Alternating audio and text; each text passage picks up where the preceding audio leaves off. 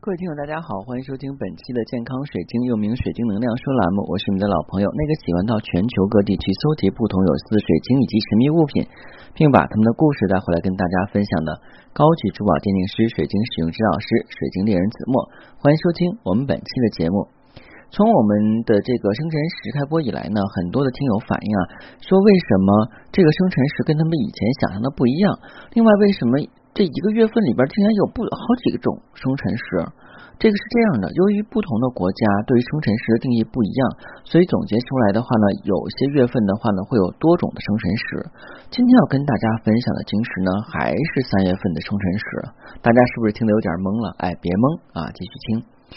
那我不知道我们在座的听友有没有是金牛座的？有金牛座的请举手。当然你举手我也看不见啊。这个金牛座的一个弱点是它的喉咙，金牛座喉咙很容易感冒、受寒或是咳嗽，尤其是在春季跟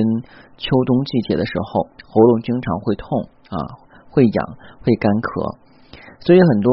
金牛座的人都会准备一条小的这个方巾，或者说是小的围巾啊，看起来是装饰自己点缀啊美好的生活，但更重要的话呢，是为了保护自己脆弱的喉咙。嗯。金牛座是这种情况，那么三月份呢，又属属于春季啊。那作为这个冬天刚刚结束来到了春季呢，这三月份的这个小春风啊，还是比较凉飕飕的，所以也经常会引起一些喉咙的不舒服。当然，其他的星座也可以，也会是这样。所以三月份的晶石呢，就是我们的保护晶石海蓝宝了。今天要分享的话呢，是作为三月份生辰时的海蓝宝石。当然，如果你想选购天然海蓝宝石以及神秘物品，不妨加我的个人微信，每期音频节目中的文字介绍里，我的英文名 R O G X 一九八六。加的时候，请备注水晶听友，要不通不过。那海蓝宝石呢，是具有清澈透明这种质感的宝石。最适合明朗清爽的时候佩戴，尤其是在我们讲哈，这个在春天的时候，万物啊都开始发芽，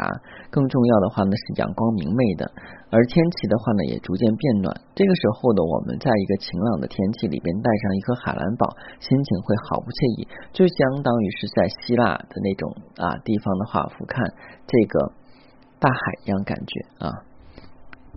那海蓝宝的这个历史呢，是拥有淡蓝色海水的美丽颜色，它是属于绿柱石家族的一种。之前我们讲过，绿柱石呢依照所含成分不同呢而呈现不同的颜色，而各名称呢也有不同。以绿色为主的绿柱石呢叫祖母绿，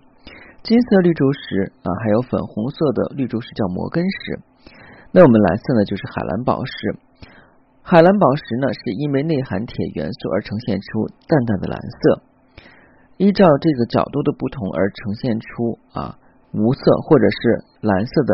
二色性质，所以我们在看海蓝宝的原矿的时候，有点接近于这种白色的水晶或奶油水晶。当我第一次在看到原矿的海蓝宝的时候，我当时很震惊，我说这不就是一块白水晶吗？啊，然后的话呢，一个老行家跟我说，说这是天然的海蓝宝石，海蓝宝石天然色是这样的。我们一般来讲的话呢，海蓝宝石颜色是比较淡的，在市面上有一种海蓝宝石叫魔鬼蓝啊，所谓魔鬼蓝的话就是深蓝深蓝的颜色。海蓝宝石的品级呢，它是颜色越深越通透越好啊。那钻石级别的海蓝宝石的话是按克拉来算的，应该是圣玛利亚。蓝啊，那个蓝是非常漂亮的，但是我们在市场上很多海蓝宝石呢，由于一些啊人为了追求利益，所以的话呢，给它去加色了。所以有很多时候，我们的朋友会看到一条非常漂亮的海蓝宝石，颜色也非常好。根据书中所记载的话呢，又蓝啊又透又便宜，那肯定是不是合成的，就是加色的啊。所以大家要知道啊，海蓝宝石有很多颜色是通过加热处理而成的。品鉴海蓝宝的方法，海蓝宝石中的颜色啊较深且不带绿色的这种品质是最为珍贵的。巴西的圣塔玛利亚矿山上所出的这种深色的海蓝宝石是品质最佳的，但是目前呢这个矿已经封掉了，已经不出产了。马达加斯加以及莫桑比克所出产的这个海蓝宝的颜色非常鲜艳。那可以称为是圣塔玛利亚的这种品种啊，也是一种非洲玉。其实我们讲的话呢，这个海蓝宝，它呢在很多地方都有见到，就是海蓝宝石可能会你不经意间的话呢，去在一些啊矿坑里边发现的海蓝宝石，但是品质可能不太太好。海蓝宝石硬度的话比较高啊，应该是在八左右。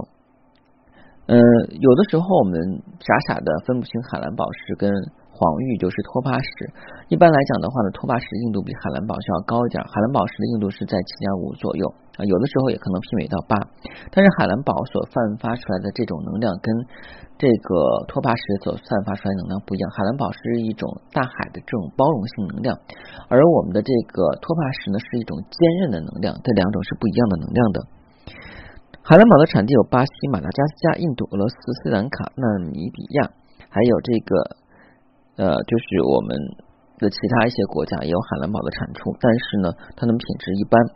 海蓝宝的硬度较高，不易刮伤，却比起其他宝石来讲的话，它耐久性比较好，容易啊一直保存或者是传世啊，传给你的后世子孙。